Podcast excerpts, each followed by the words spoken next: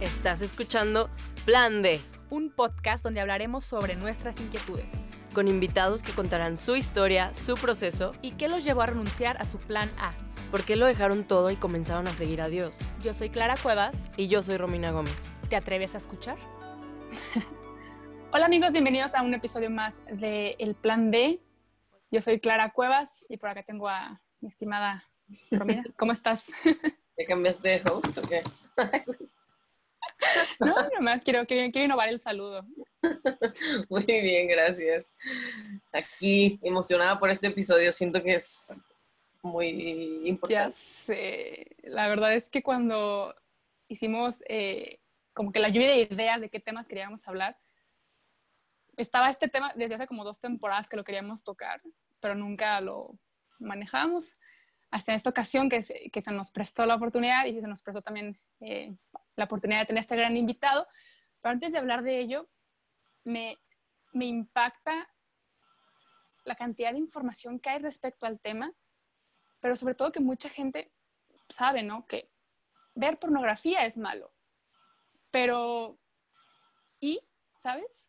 Está como, sí, es malo, pero está este famoso, todo mundo lo hace, ¿no? A todo mundo le ha caído, a todo mundo le pasa. Pues es normal, está en todas partes y ya la hacemos parte de nuestra vida. Yo, yo desde muy chica, em, como a los 15 años, fue, fue la primera vez que tuve como, como contacto consciente con la, con la pornografía y me tocó a través de un libro. Yo me acuerdo que estaba leyendo una novela, quería leer una novela, y cuando yo la compré, ni idea que era una novela eh, erótica, la verdad. o sea, nada de 50 sombras de Grey, la verdad es que no, no, pero otro tipo de, otra novela. En mi inocencia dije, ah, pues vampiros, normal, no es crepúsculo, otra novela. y yo dije, normal, porque cuando empezó como el, elevado, el, el tono más elevado, yo dije, ¿qué es esto? Pero de cierta forma sí generó una adicción porque yo no lo dejé de leer, o sea, lo terminé completo y dije, se- sentí este quiero más, ¿sabes? No sé cuál fue tu, tu primer encuentro, Romina, con, Híjole, con la pornografía. Aquí ventaneándonos. episodio, o sea, está padre que, que seamos niñas hablando de esto porque creo que esta es una de las cosas más importantes a romper.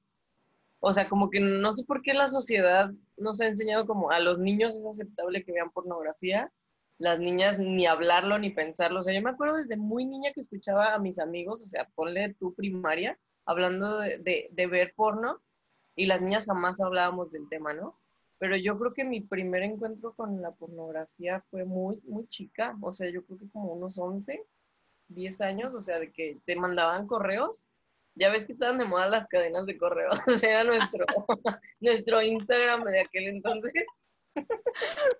Y entre eso mandaban de que chistes, eh, pues sí, o sea, como subidos de tono, pero muy subidos de tono, pues eran de que caricaturas, pues, pero no sé, raro. Y como tú dices, como que es de esas cosas que dices, esto como que sabes que está mal, pero al mismo tiempo te jala. O sea, tiene como un poder muy cañón de jalarte. Y pues sí, o sea, poco a poco, no sé ni cómo, ni qué show, terminé siendo mega adicta a la pornografía a los como 13 años. Sí, estuvo muy cañón, la verdad. Como desde los 13 hasta los, pues hasta que llegué a Cristo, pues hasta que Él me, me encontró tal cual.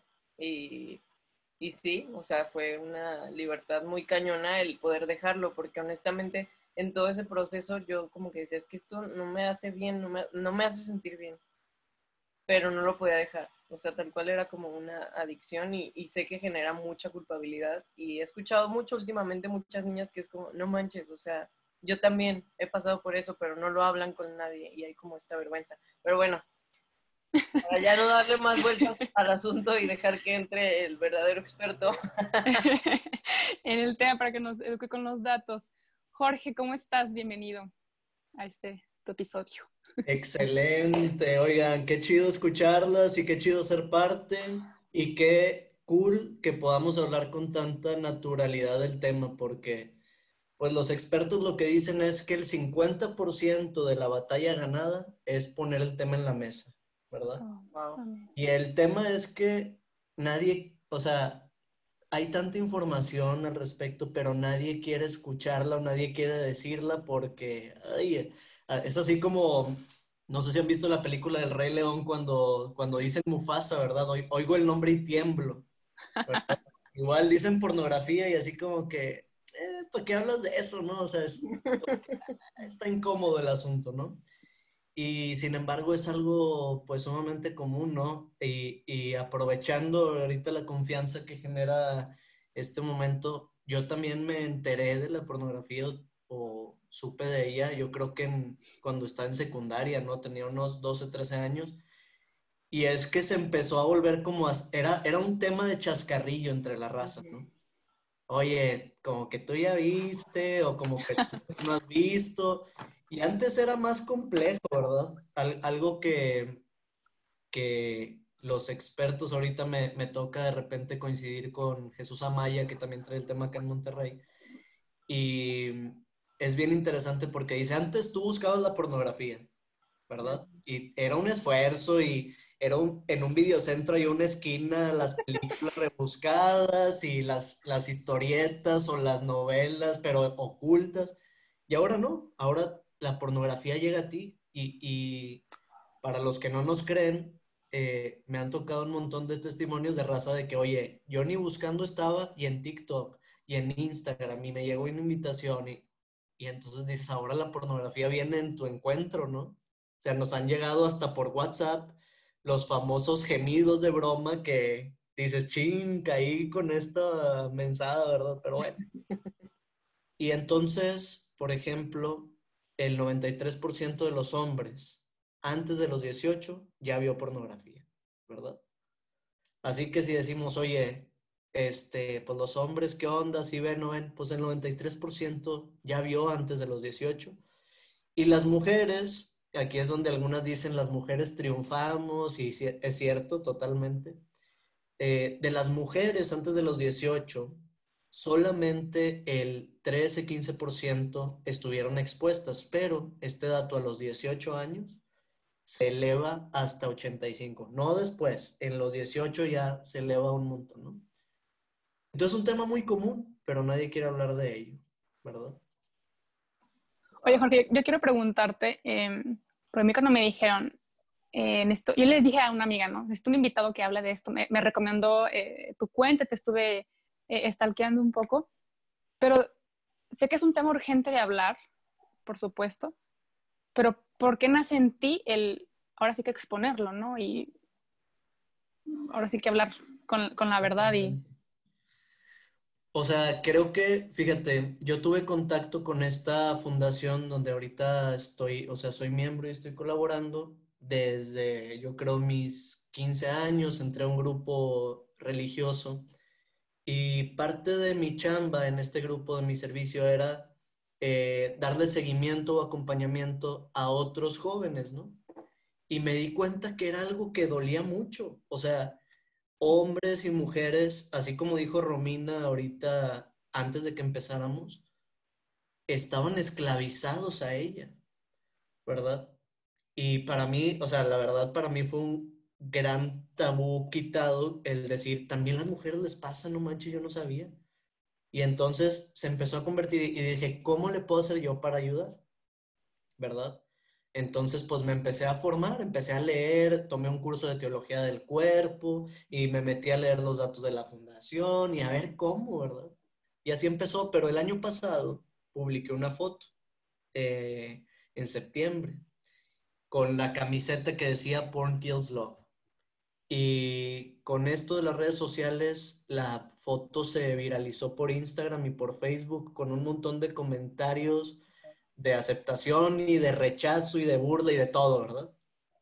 Pero lo que más me llamó la atención fue que me llovieron mensajes directos por Instagram y por Facebook que me decían, Jorge, ayúdame, a mí me pasa esto, ¿cómo le hago? Jorge, necesito que alguien me ayude a hablar con mi novia o con mi novio, porque sé que tiene este problema. Y muchos de los que escuchan pensarán, ah, pues eran puros chavos, hombres, ya saben cómo son los hombres de animosos en este tema, pero no, eran hombres, mujeres, una consagrada, uno que me dio mucha risa, bueno, tal vez no esté bien que me haya dado risa, pero me llamó la atención porque eh, me escribió por Facebook y estaba en la foto el chavito este como que graduándose con su papá y su mamá y me dice, ¿cómo le hago? Y le digo, mira, ¿ya lo platicaste con alguien, con tus papás, por ejemplo? Y me dice, no, no, no, yo en la foto soy el papá, ¿verdad? Y me da mucha pena con mi esposa y con mi hijo que se enterar de eso. Wow. ¿Verdad? Entonces, eh, ahí fue donde yo dije, y, y, esta frase siempre me ha movido, ¿no? Pero eh, lo único que tiene el mal, que necesita el mal para triunfar, es que los buenos no hagamos nada. Entonces dije, o me puedo quedar aquí viendo cómo me llevan mensajes o empezar a socializar esto. Y entonces ya me puse en contacto con Fight the New Drug, la fundación, y pues estamos trabajando. Hemos dado muchas conferencias ahora también virtuales porque ha sido una cuarentena bien porno. Eh, eso sí, eh, justo estaba leyendo hace rato que eh, se incrementó el número de descargas, páginas, todo en esta cuarentena. O sea, como que la soledad a todo el mundo le pegó. Ha estado increíble, neta, porque fíjense, fíjense cómo es la industria. Bueno, Así como contexto, si a alguien que nos escucha le gusta la NFL, la NBA o la MBL de béisbol, en la industria porno gana más que todas ellas juntas al año. ¿Sí? Wow. O sea, son, está evaluada en 97 billones de dólares. Es un numerazo así kilométrico, ¿no? Y entonces hicieron una estrategia muy interesante en la cuarentena y dijeron, ¿sabes qué? Quédate en casa, así que te voy a soltar todo el contenido premium por el que pagas normalmente, te lo regalo, ¿sí? Y entonces muchos dicen, ay, qué buena es la industria porno, ¿verdad? Para que se quede en casa la raza, ¿verdad? Pero sabemos que es una estrategia comercial para vender. ¿Por qué? Porque genera adicción la pornografía. Y ahorita les mm. explico un poquito más de cómo funciona ese rollo, pero solo en España, en marzo, del consumo normal de porno aumentó 60% el consumo. Wow. O sea, se disparó. Y entonces es, es, una tragedia porque si de por sí la gente ahorita trae temas de ansiedad y de soledad, la, la pornografía, una de las consecuencias estudiadas es que aumenta el sentimiento de soledad. Y pues está la gente sola y se siente más sola porque terminó de ver la escena y se quedó con nadie, con una pantalla, ¿verdad? Pero bueno, ese es el rollo ahorita. Wow, qué onda todas estas cifras, me, impactan mucho. Me gustaría que nos contaras un poco más de justo eso, ¿no? Porque hay gente que piensa como, ay, es inofensivo, a lo mejor ni siquiera son adictos, ¿no? Lo ven de vez en cuando y como que no tienen el, no entienden el por qué es tan negativo. O sea, me gustaría que nos hablaras un poco de cuáles son las consecuencias que trae el, ver pornografía al, a largo y corto plazo. Buenísimo, sí. Parte de lo que trabajamos mucho es la naturalidad con la que hablamos del tema y eso implica que no hablamos de opiniones. O sea, yo lo que le digo a la raza no es lo que opina Jorge o lo que dice, porque a veces, chin, malamente, pero como personas de fe, vamos con la bandera de Dios a decirle a la gente, es que Dios no quiere eso. Y es cierto, pero pues muchos no, no están en esa sintonía, entonces hay que entrarle a través de los datos y la ciencia. Entonces, en ese sentido, podríamos decir que la pornografía daña o afecta el cerebro, el corazón y el mundo, ¿verdad? Y esos tres los podríamos desglosar un poquito en este momento. Por ejemplo, ¿Cómo afecta la pornografía el cerebro? Neurólogos así super pros de Estados Unidos se empezaron a adentrar en investigar cuáles eran los efectos de la pornografía en el cerebro y después de estudiar el cerebro de las personas que consumían, se dieron cuenta que la pornografía tenía el mismo efecto de una poderosa droga, ¿sí? Es decir, el centro de recompensas, que es el encargado de eh, que, experimentemos placer para cosas de nuestra sobrevivencia, por ejemplo, cuando comemos, qué rico y las quesadillas con queso y sin queso, aquí es donde echo carro porque soy regio y es una batalla eterna, o, o, los taquitos o la pizza y, ay, qué rico cuando como, porque el centro de recompensas premia con placer eso, porque si no me muero, ¿verdad? Igual cuando tomo agua, cuando duermo, cuando hay una relación sexual, naturalmente experimento placer porque está conectado con la preservación de la especie, ¿verdad? Pero el rollo, por no decir otra palabra, es que eh, el centro de recompensas puede ser engañado, como con las drogas. O sea, el estímulo es tan poderoso que mi cerebro me empieza a pedir más, ¿sí? Como con la cocaína o la heroína, la ludopatía, etc. Y se dieron cuenta que la pornografía hacía que el centro de recompensas experimentara un estímulo tan poderoso porque aparte es visual, o sea, hay un, una vinculación eh, con una escena que se graba en mi memoria, ¿verdad? Y entonces el cerebro pide más. Y como con una droga, lo, lo curioso o lo interesante aquí es que entre más consumo, menos siento. Y entre menos siento, más quiero consumir. Y entonces es un ciclo como que vicioso, ¿no? En ese sentido. Entonces, en ese sentido, empieza como una adicción sutil, ¿verdad? Y, y, para los que nos escuchan dicen, bueno, a mí no me pasa tanto, yo una vez a la semana. Bueno, si te dijera que la cancelaras de tu vida, ¿podrías? O está ese como que, mm, no sé, porque está suave de repente, ¿no? Ahora, un indicador de que ya hay un tema como de desorden es tres veces a la semana, ya como que dices, algo no está tan correcto, o sea, casi lo estoy llevando al, diario, el consumo, ¿verdad? ¿Y qué pasa con eso? Como con otros hábitos, el cerebro privilegia las conexiones neuronales que más utiliza en los hábitos, ¿sí? O sea, se me hace más fácil consumir entre más consumo. Y entonces dicen los que, los experimentan adicción que están en un lugar común, en, una, en el trabajo, en una reunión familiar o jugando algo, y el cerebro conecta cualquier cosa más rápido y más fácil con la pornografía, porque las cosas o los estímulos del exterior, mi cerebro los conecta más sencillamente, porque están fortalecidas las conexiones neuronales asociadas a esto. ¿no?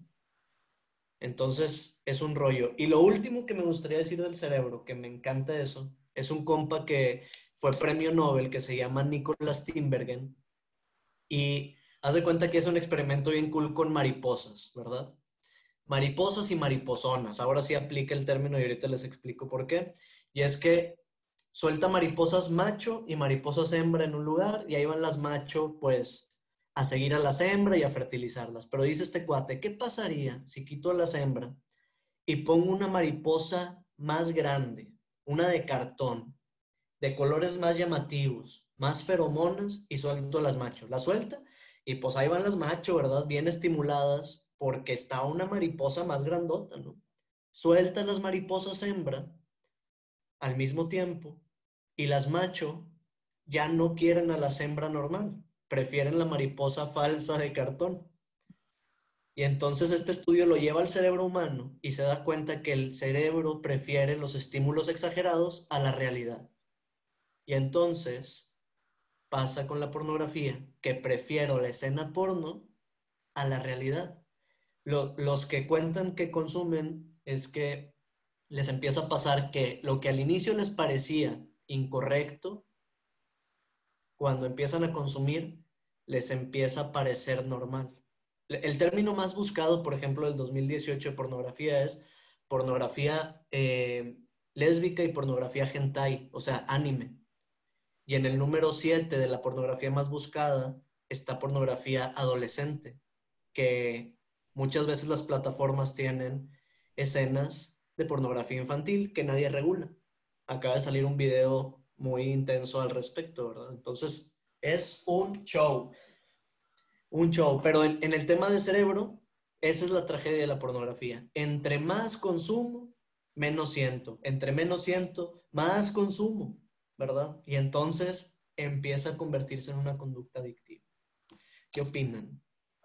No, pues que 100%, o sea, así fue conmigo, o sea, aunque estaba muy chiquita, así fue, o sea, como que yo decía, no, no lo voy a ver, y empecé como viendo tal cual como caricaturas y luego como cosas más fuertes, cada vez más fuertes, más fuertes, más fuertes. Porque, o sea, como que aunque lo estás peleando al mismo tiempo, tu cerebro ya te está pidiendo como cosas más fuertes.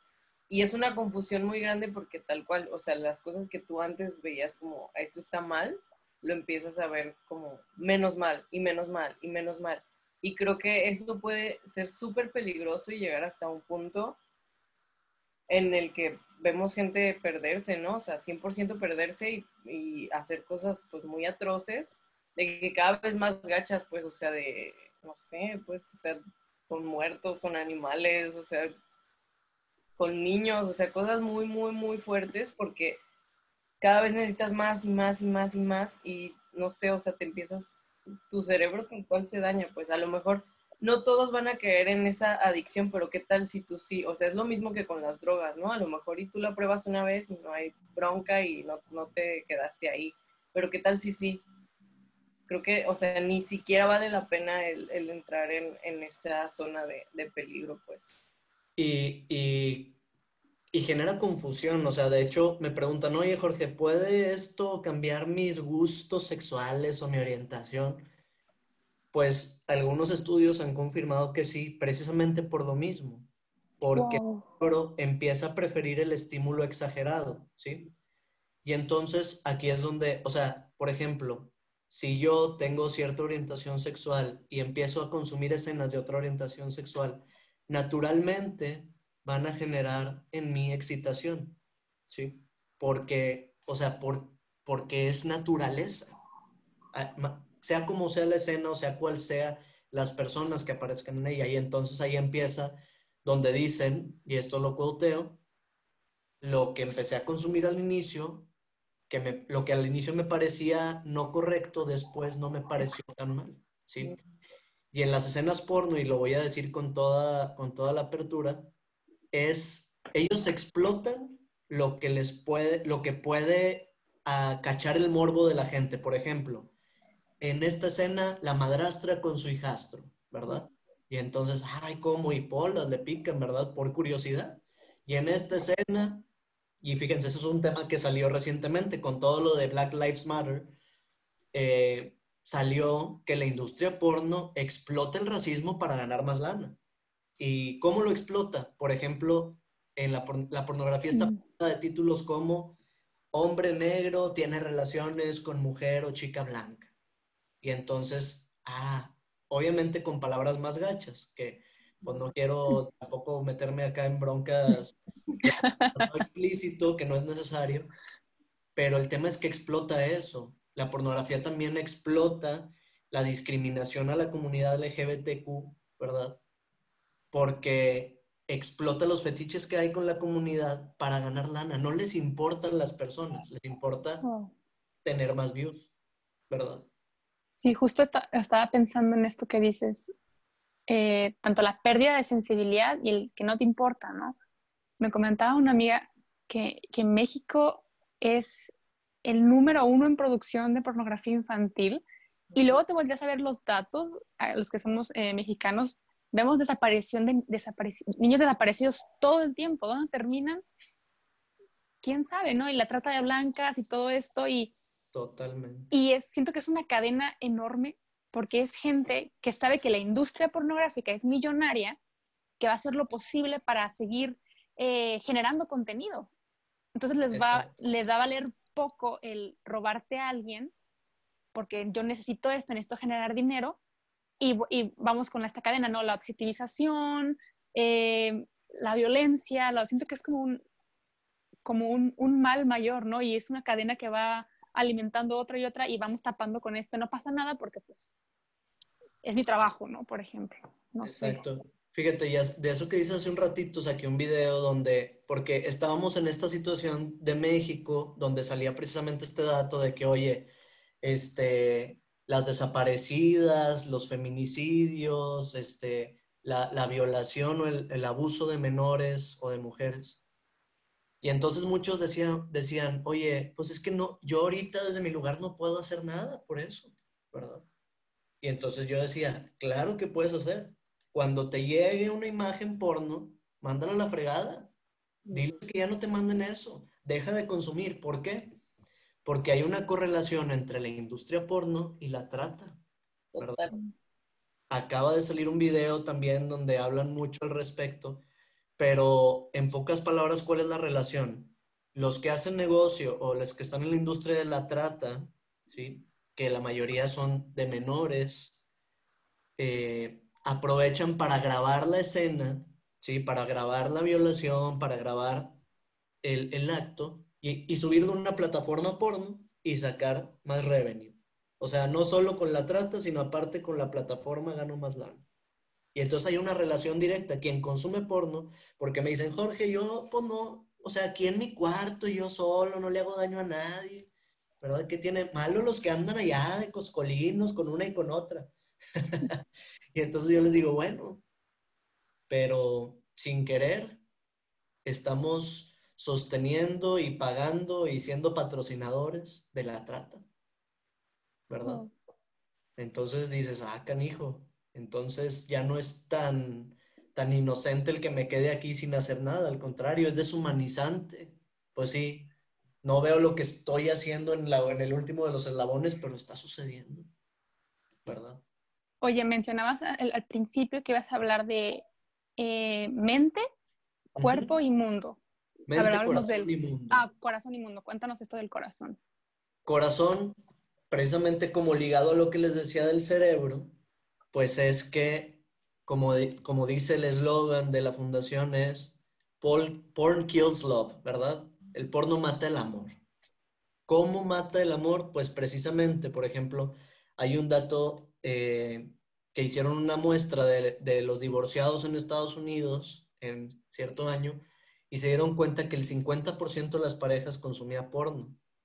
En, en otro de los estudios hicieron dos grupos muestras, parejas eh, que veían pornografía y parejas que no veían pornografía. Los que veían eran 60-70% más propensos a la infidelidad.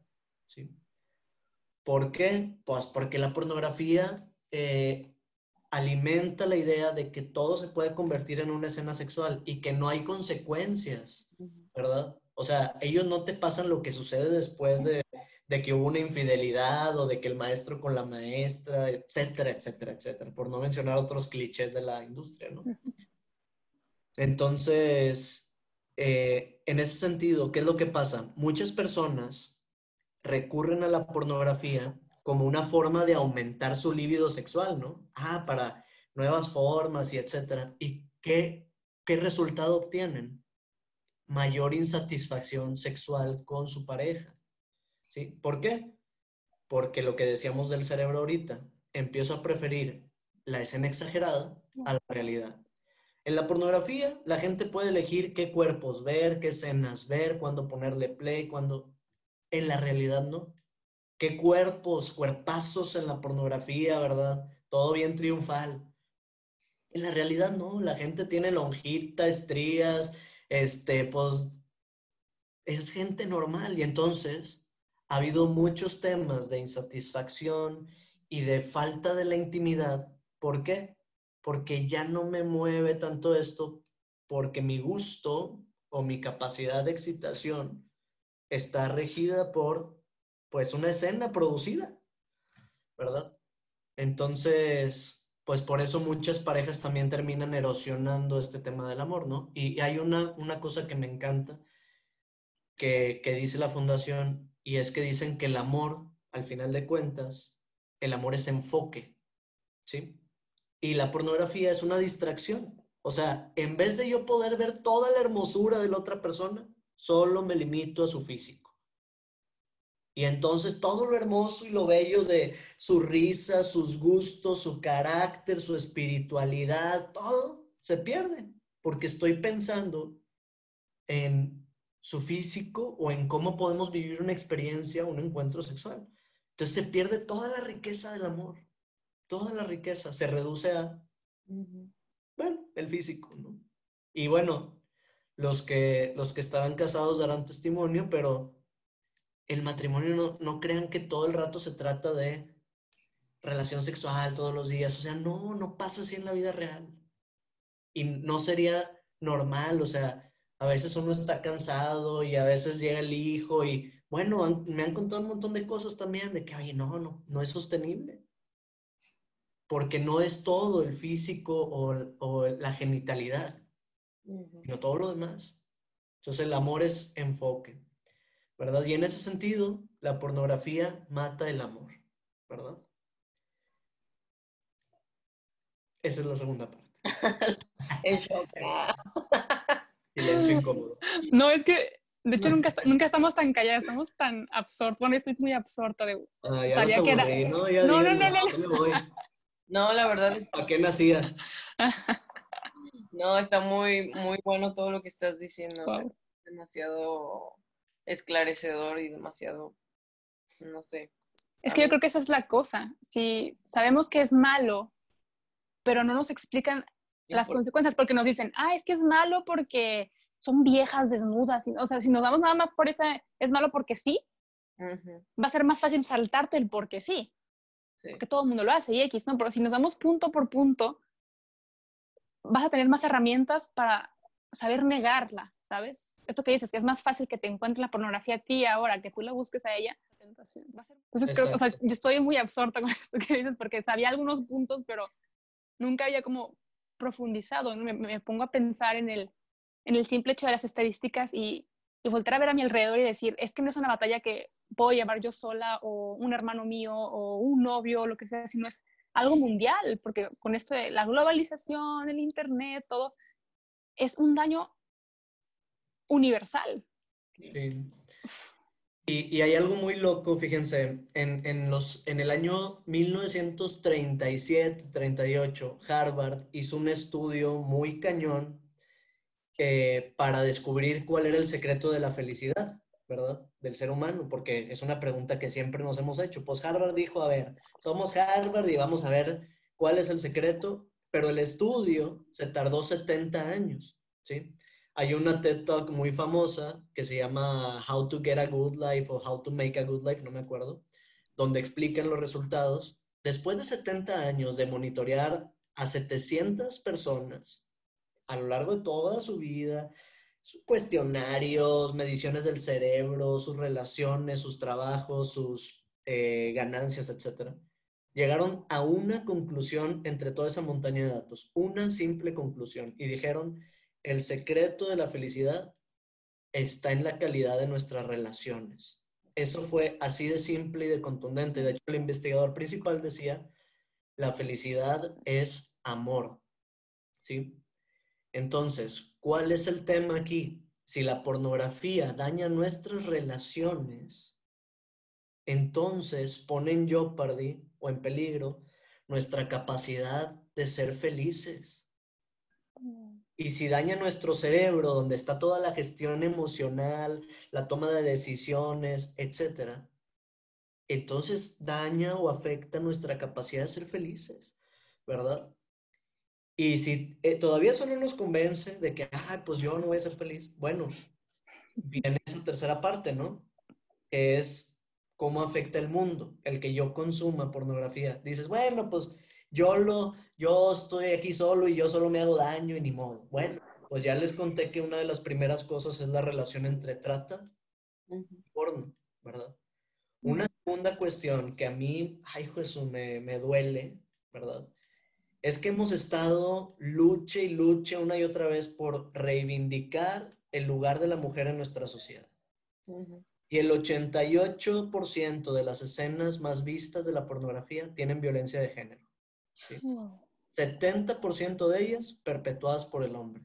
O sea, estamos aprendiendo que es sexy que haya violencia en la relación sexual, que es excitante que haya violencia en la relación, cuando todo lo contrario debe estar plagada de ternura la relación sexual, de cuidado, o sea, no sé, o sea, y, y entonces, y es, es difícil porque muchos, para resolver temas de educación sexual, prefieren preguntarle a la pornografía en vez de preguntarle a papá, mamá o a un experto.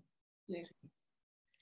Y entonces estamos aprendiendo muchas ideas falsas que nos vende la pornografía. Entonces, fíjense, pornografía y trata, violencia de género en la pornografía, ¿sí? Y un tercer dato que les daría, eh, por ejemplo, actrices como Shelley Lubben, que es una exactriz porno, o Mia Khalifa, que también fue una de las más, más populares contemporáneas, eh, testifican que lo que vemos en la pantalla no es más que una escena adornada de un infierno que están viviendo detrás, las actrices y actores. O sea, por ejemplo, Shelley Luben decía que para la mayoría de las escenas porno, las actrices y actores deben estar o drogados o emborrachados o de alguna manera utilizar Viagra. O sea, hay un montón de consecuencias físicas para los actores y actrices, pero además hay todo un, eh, algo que no se quiere decir que es todas las consecuencias emocionales que viven, al punto de que hay muchos suicidios en la industria porno. Y los productores no los dejan salirse porque los tienen amarraditos de aquí, porque tienen todas sus escenas sexuales, porque conocen sus vidas, etcétera, ¿no?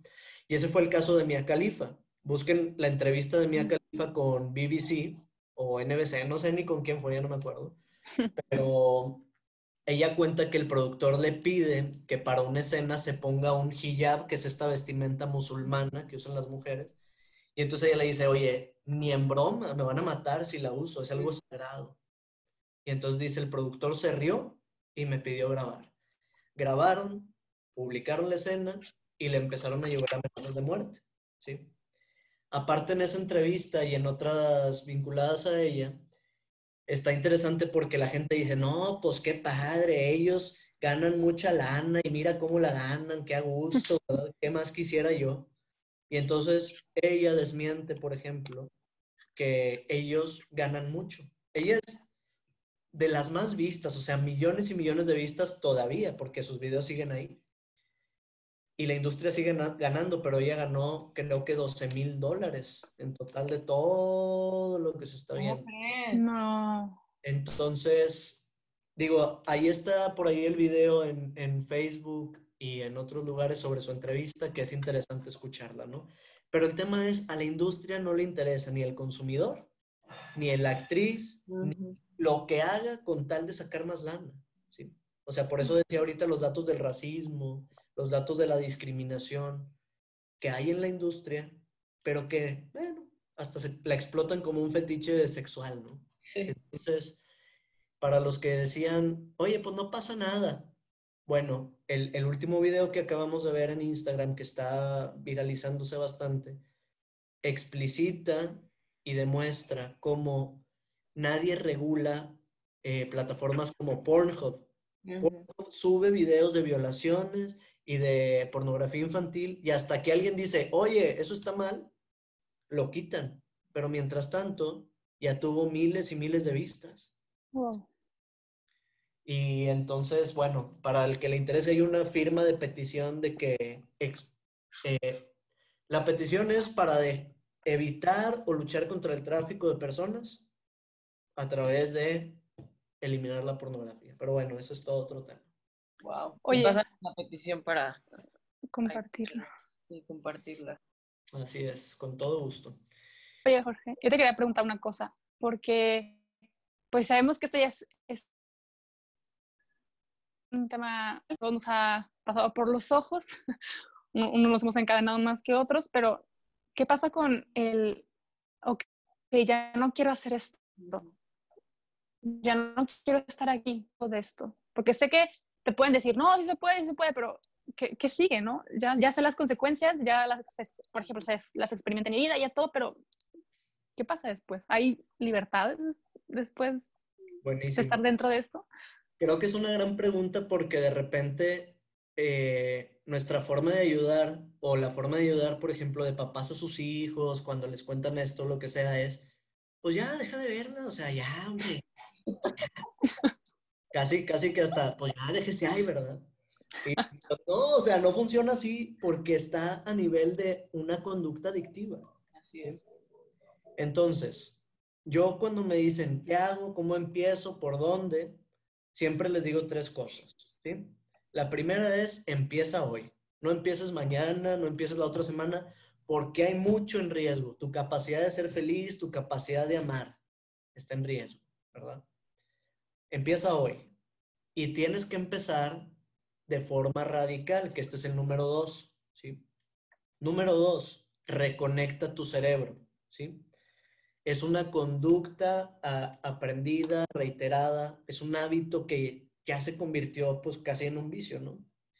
Entonces, tenemos que reconectar el cerebro. Y eso es lo, lo hermoso de nuestro cerebro, que es su neuroplasticidad. Así como reconecté para fortalecer las, eh, las redes neuronales que conectan con la pornografía, también puedo reconectarlo de otra forma. ¿Cómo? Con nuevos hábitos. Yo siempre les digo que la batalla nunca la voy a poder ganar ya empezando a ver la escena, ya empezando a ver pornografía. Ahí no voy a tener fuerza de voluntad para, ah, ya, ya, ya, vámonos. No, ahí ya perdí. Es imposible, casi diría, estar en ese momento y dejar de ver. ¿sí? ¿Qué tengo que hacer? Prevenir la batalla. ¿Qué me conecta con el hábito de ver pornografía? ¿sí? Entonces algunos me dicen, ah, Jorge, pues a mí fíjate que siempre me pasa que me acuesto en el cuarto, cargo el celular, lo agarro, empiezo a ver Instagram, TikTok, una cosa llevo a otra, estoy cansado y bolas, vi pornografía. ¿sí? Entonces digo, oye, ¿y si por 21 días duermes con el celular cargándose afuera de tu cuarto, ¿qué pasaría?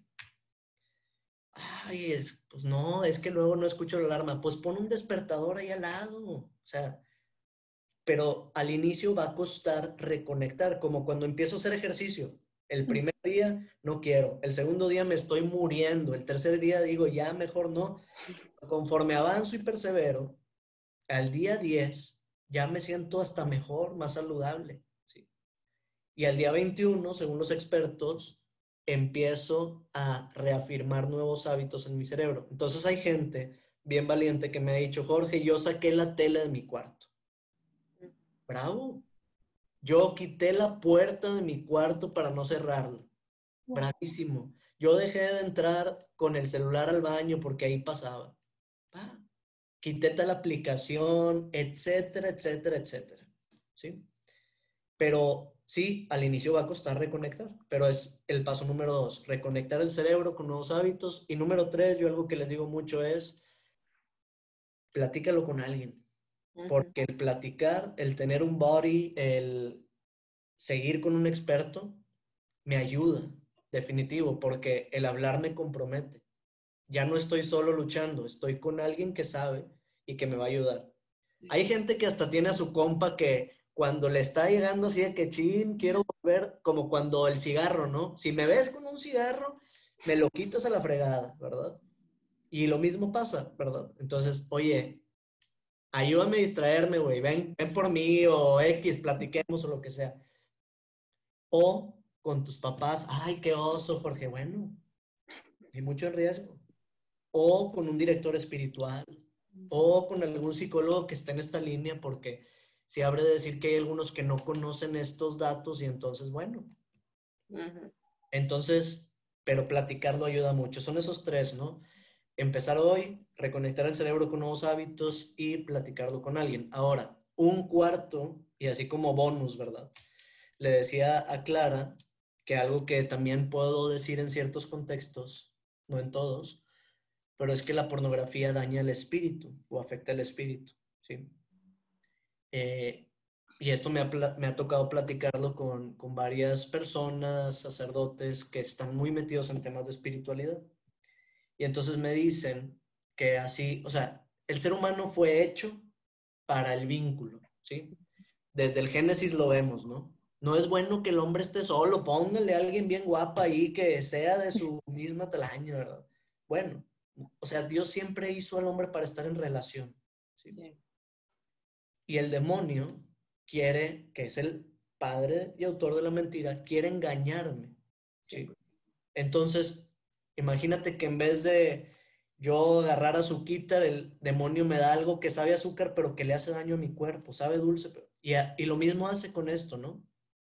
Experimento un vínculo falso con la pornografía que muchos exorcistas y místicos hablan que la pornografía es una de las mentiras predilectas del demonio para hacerme sentir vinculado, ¿sí? Entonces, cuarto tip, tengo una oración que me pasó eh, precisamente una persona que se dedica a ayudar también espiritualmente para liberación espiritual, ¿sí? ¿Por qué? Porque, por ejemplo, en la línea católica, porque así me lo dijo tal cual, me decía, hay gente que viene a confesarse o que no se confiesa, pero pide perdón a Dios y al siguiente día lo vuelve a hacer. ¿Por qué? Porque además de ser adictiva, hay un vínculo espiritual. Le dejé la puerta abierta al ladrón. Ya lo saqué de la casa, chúscale, ya, vámonos. Dios tiene el poder de sacarlo, sí, pero tengo que cerrar la puerta. Y eso es a través de una oración de liberación.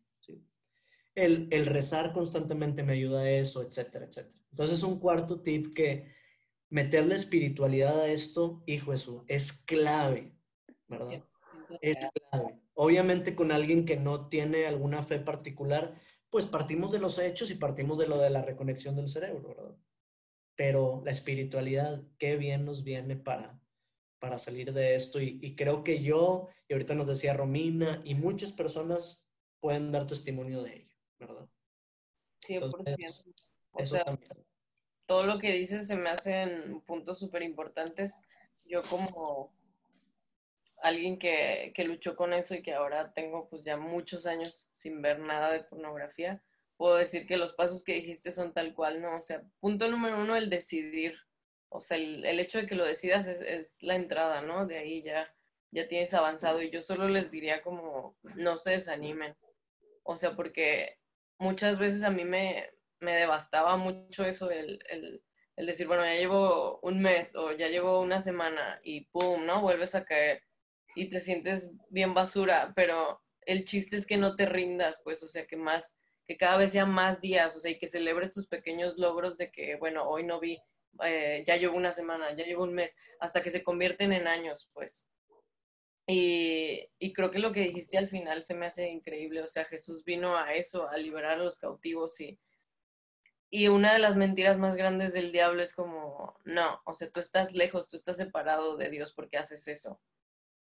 Y créeme que necesitas de Jesús para salir de ahí y que Él no te rechaza. O sea, en el momento en el que tú dices, Jesús, ayúdame, o sea, ayúdame a salir de esto, Él va a estar ahí para ti y te va a liberar. O sea, no te sientas condenado, porque esa es otra de las mentiras del diablo. Nunca vas a salir de eso, nunca vas a cambiar, nunca lo vas a vencer, es más fuerte que tú. Y sí, a lo mejor sí es más fuerte que tú, pero no es más fuerte que Jesús. Entonces, créanme que sí se puede y cuando tu mente queda libre de toda esa basura, híjole, es súper bonito, o sea, empiezas a ver la vida de otra forma bien distinta y a las personas, como tú decías, o sea, las valoras de una forma muy diferente también. Sí, totalmente. Eso que dices es bien importante. Y siguiendo por la línea de la espiritualidad, el demonio nos hace sentir culpa, ¿verdad? Y no es, la culpa no construye, destruye nuestro proceso, ¿sí? Así que si nos vuelve a pasar, órale, otra vez para arriba, ¿verdad? Con, vernos con los ojos de Dios, ¿sí? Y si por alguna razón alguien que nos escucha, oye, yo no tengo esta fe particular, bueno, pero mírate con amor a ti, ¿verdad? Si no, ¿cómo? Y es mucho de la filosofía de la fundación. Hablar con otros a partir de la culpa o de la vergüenza no va a servir. Tenemos que hablar a partir de la comprensión. A veces me dicen, Jorge, alguien vino y me contó, ¿qué le digo? Y yo le digo, pues aunque no le digas nada, pero que no se sienta juzgado o juzgada. Esta es la clave. Ese es el, el secreto. Ah, y aquí quiero reconocer a noviazgos bien valientes que me han dicho, platiqué con mi novia de esto. Y la novia le dijo, yo te apoyo. esos son los que valen la pena porque le están ayudando al otro, ¿verdad? No, eh, no el otro está luchando acá solo, ¿verdad? Sí. Y qué bonito saber que Dios es mi aliado número uno y que cuando yo soy débil, Él es fuerte. Eso, eso es hermoso. Wow, Jorge, de verdad, de verdad, muchas gracias por, por todo esto que nos compartes. Y, yo creo que para no quedarnos nada más con, con los datos y, y, profundizar más, ¿qué plataforma nos recomiendas para informarnos más? Danos todos tus, tus tips para no dejarlo en un episodio nada más. Buenísimo. Para el que le interese, eh, vamos a estar dando más conferencias online gratuitas. Hemos estado dando bastantes. Eh, en mi Instagram ahí las publico cada cuando son, que es arroba Jorge Rincón CJ.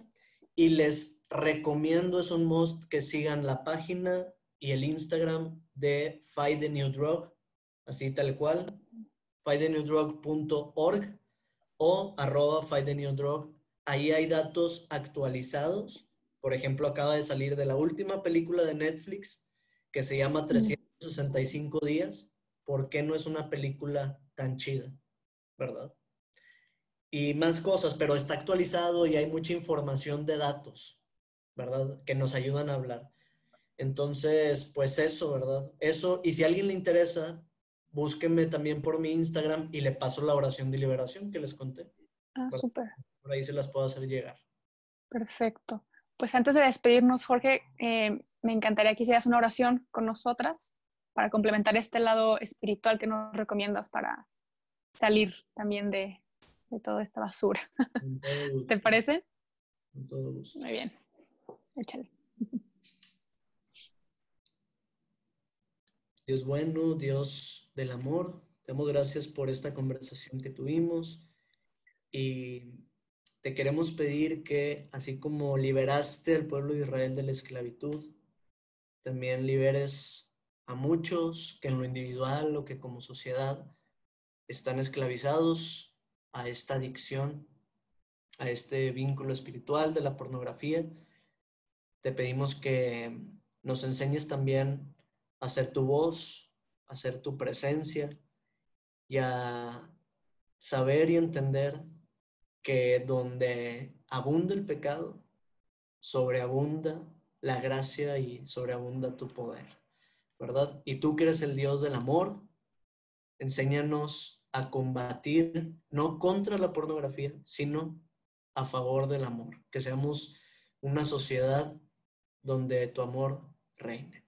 De verdad, de nuevo, muchas gracias, Jorge, por, por tu tiempo, por, por esta vocación tan bonita que tienes de, de, ahora sí que luchar a favor del amor. Te recuerdo que nos puedes seguir en Instagram como arroba el punto D y también pues puedes seguir a Jorge para que te pase toda la, la información que, que necesitamos, ¿no? Como sociedad y entre más la normalicemos de que somos más a favor del amor y compartamos todo este tipo de publicaciones, que nos abran los ojos, que ahora sí que no es nada más una batalla personal, sino es una batalla de la sociedad. Creo que se puede ganar más, más fácil. si tienes algo más que decir, Romina. Nada, solo animarlos que si estás en esta batalla, no te rindas, tú puedes, Dios está contigo.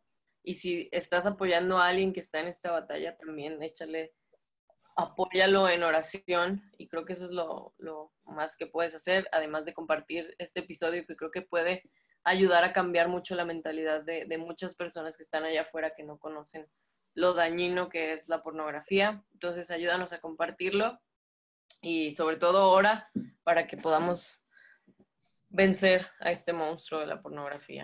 Y pues nada, nos vemos en el próximo episodio. Muchas gracias, Jorge, me encantó. Tu gracias por la invitación. ya está. Gracias y nos escuchamos el siguiente episodio. Bye. Bye.